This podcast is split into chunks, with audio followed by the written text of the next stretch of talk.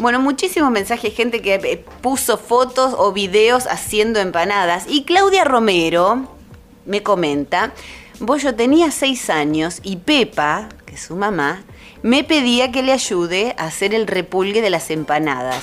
Llegó a hacer encargues de más de mil. Eran famosas sus empanadas. Mira, qué cantidad. No solo helados, claro, porque siempre eh, hablamos con Pepa Palencia con Josefina Pepa Palencia de los helados de heladería Modelo, eh, allí en Villa Italia.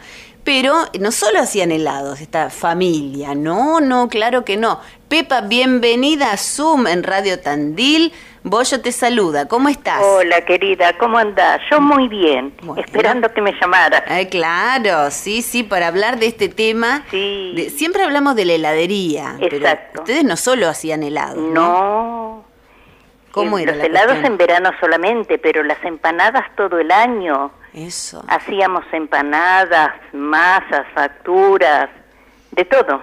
Me acuerdo que nos quedábamos hasta las 5 de la mañana preparando para el domingo, porque el domingo cuando se vendían masitas de confitería. Ahora empanadas todos los días. Claro. Todos los días. Recordemos la dirección. ¿Dónde estaban ustedes? Bueno, primero estaba en Colón 1490 y gracias a las empanadas me ayudaron a comprar la casa acá en Colón 1516, cruzando la calle.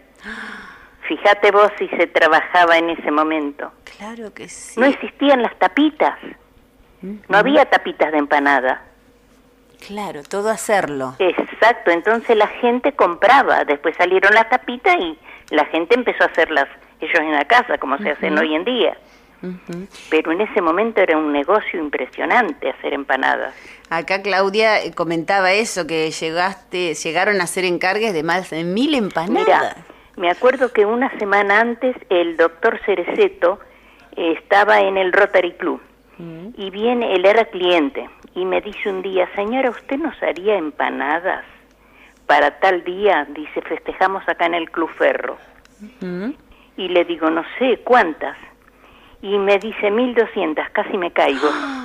Le digo, ay doctor, 1200, mire que yo soy sola para hacer eso. Tengo una señora que me fríe, pero somos solos. Dice, bueno, piénselo. Dice, mañana vengo y me contesta. Entonces yo tenía la señora que me ayudaba, ella me freía las empanadas, yo las hacía y ella me freía. Y le digo, Celia, ¿qué te parece? ¿Las podremos hacer? Y ella era mucho mayor que yo y me dice, mira, vamos a hacer una cosa, a ver cuánto tardamos esta noche en hacer empanadas y vamos a sacar la cuenta. Claro. A ver a qué hora tenemos que empezar. Bueno, resulta que sacamos la cuenta y empezando a las 8 de la mañana terminábamos a las 8 de la noche sin parar continuamente. Bueno, entonces cuando vino el doctor Cereceto le dije que sí. Bueno, esa semana te cuento que llegaba la noche y no podía dormir yo. Pensaba en las 1200. Las podremos hacer, no las podremos hacer. Yo le dije, doctor, van a estar frías, no importa, nosotros las calentamos. No, no, no, yo quiero estas empanadas. Bueno, se las hicimos. Eh, Claudia, eh, ella dijo seis, no tenía creo que siete años, porque fue en el año, recién habíamos venido acá a Colón 1516. Este, me ayudó a hacer el repulgue. ¿No sabes el repulgue que me hacía con esos dedos chiquitos? qué bonita. Yo hacía es, también hacía el repulgue. Mm. Y Celia me la freía. Empezamos a hacer, a hacer, a hacer. Vos calculá que yo sabía de un kilo de harina cuántas salían. Entonces fui preparando masas de primero, me levanté, me acuerdo ese día a las 6 de la mañana. Preparé todas las masas. Sabía cuántas masas tenía que hacer, las metía en una bolsa de, polietileno y a la heladera. Mm. Porque teníamos la sobadora, la máquina que estira. Si no, no hubiese podido, una máquina de panadería. Así que bueno, logramos hacerlas. Cuando vinieron a buscarlas, las había puesto, había conseguido cajas y las había puesto en todas en cajas. Sí. Que al otro día el doctor Cereceto vino y me dijo que había quedado, pero muy, muy bien. Eso. ¿Vos sabés lo que es eso? y vos, vos calculá, primero cuando estábamos allá en, donde ahora estaba una pañalera, ahí en Colón al 1490, sí. Eh, que hacía empanadas, tenía muchos clientes y uno de ellos, que era la familia Lesi, vivía acá en, en Colón, en la misma cuadra que yo, que eran parientes del doctor Estrada Jauregui. Mira, no me olvido Mm, nunca. Fue el primer médico que me compró. Y un día me dijo, señora, son tan ricas que le voy a hacer propaganda. O sea que tuve médicos cualquier cantidad Claro. de clientes. Mirá Pero los que más recuerdo, te digo, Mm. son el doctor Daniel Grasso, creo que era el papá de Luciano, y el doctor eh, Salin, que era urólogo. ¿Sabes por qué los recuerdo más? Porque cuando ellos venían, me decía, señora, bien picante para tomar Ah. bastante vino. ¿Viste? Por eso ellos dos son la- a los que más recuerdo. Pepa, y contanos cómo eran esas empanadas, porque eran tan ricas, digamos, cómo era la, la elaboración. Bueno, ¿Qué la masa la hacía yo, la masa vos calculá que la hacía harina con grasa que la derretía yo, grasa buena de vaca, viste, para la masa. Sí. Ahora la freía en aceite y grasa, mitad y mitad, Ajá. viste. Tenía un, los hermanos Rodríguez, de, viste, de la carrocería, me habían hecho una freidora grande que la ponía en dos hornallas y me entraban dos docenas de empanadas para freír. Y la masa la hacía yo, viste, la dejaba en la heladera, entonces después la estiraba, cortaba, porque no, no los encimaba, cortaba las tapitas, las iba armando y, y ya te digo, y se hacía el repulgue y se freían. Y vos sabés una cosa que, a ver, viste que hay gente que no le gusta la pasa de uva. Venían y me decían dos claro. docenas, pero puede ser sin pasa de uva. Sí. Entonces yo hacía el picadillo. Y tenía en una parte el picadillo y en otra parte huevo picadito, pasas de uva y en otra aceitunas. Cosa de que el que no quería aceitunas no le ponía. El que no quería esto, viste. Y así era mi forma de trabajar. Ujú. Las hacías este, personalizadas. Sí, sí, sí, sí. sí ¿Y sí. hacías solo de carne o, o tenías otras No, variedades? no, en ese momento era carne sola, Claro. no hacía de carne solamente. Y no, no te me dicen de hoy, otra cosa. la empanada es de carne, te dicen De hoy en carne día. y frita. Y frita. Y frita, sí. Ahí está. ¿Y eh, en qué año fue esto de las 1200 empanadas? Es, Y capaz en el que has batido un récord. 73, creo, Claro. más o menos. ¿Y cuánto tardaste desde que empezaste a hacer la Ah, masa hasta que la- la- las entregaste? Habíamos calculado terminar a las 8. Claro. Y nos faltaba, y ahí nos empezó a agarrar la desesperación con esta mujer. Y terminamos a las 9. Entonces Ay. mi esposo se cruza al club y le dice, bueno, ya están las empanadas. Así que empezaron a llevarlas, ¿viste?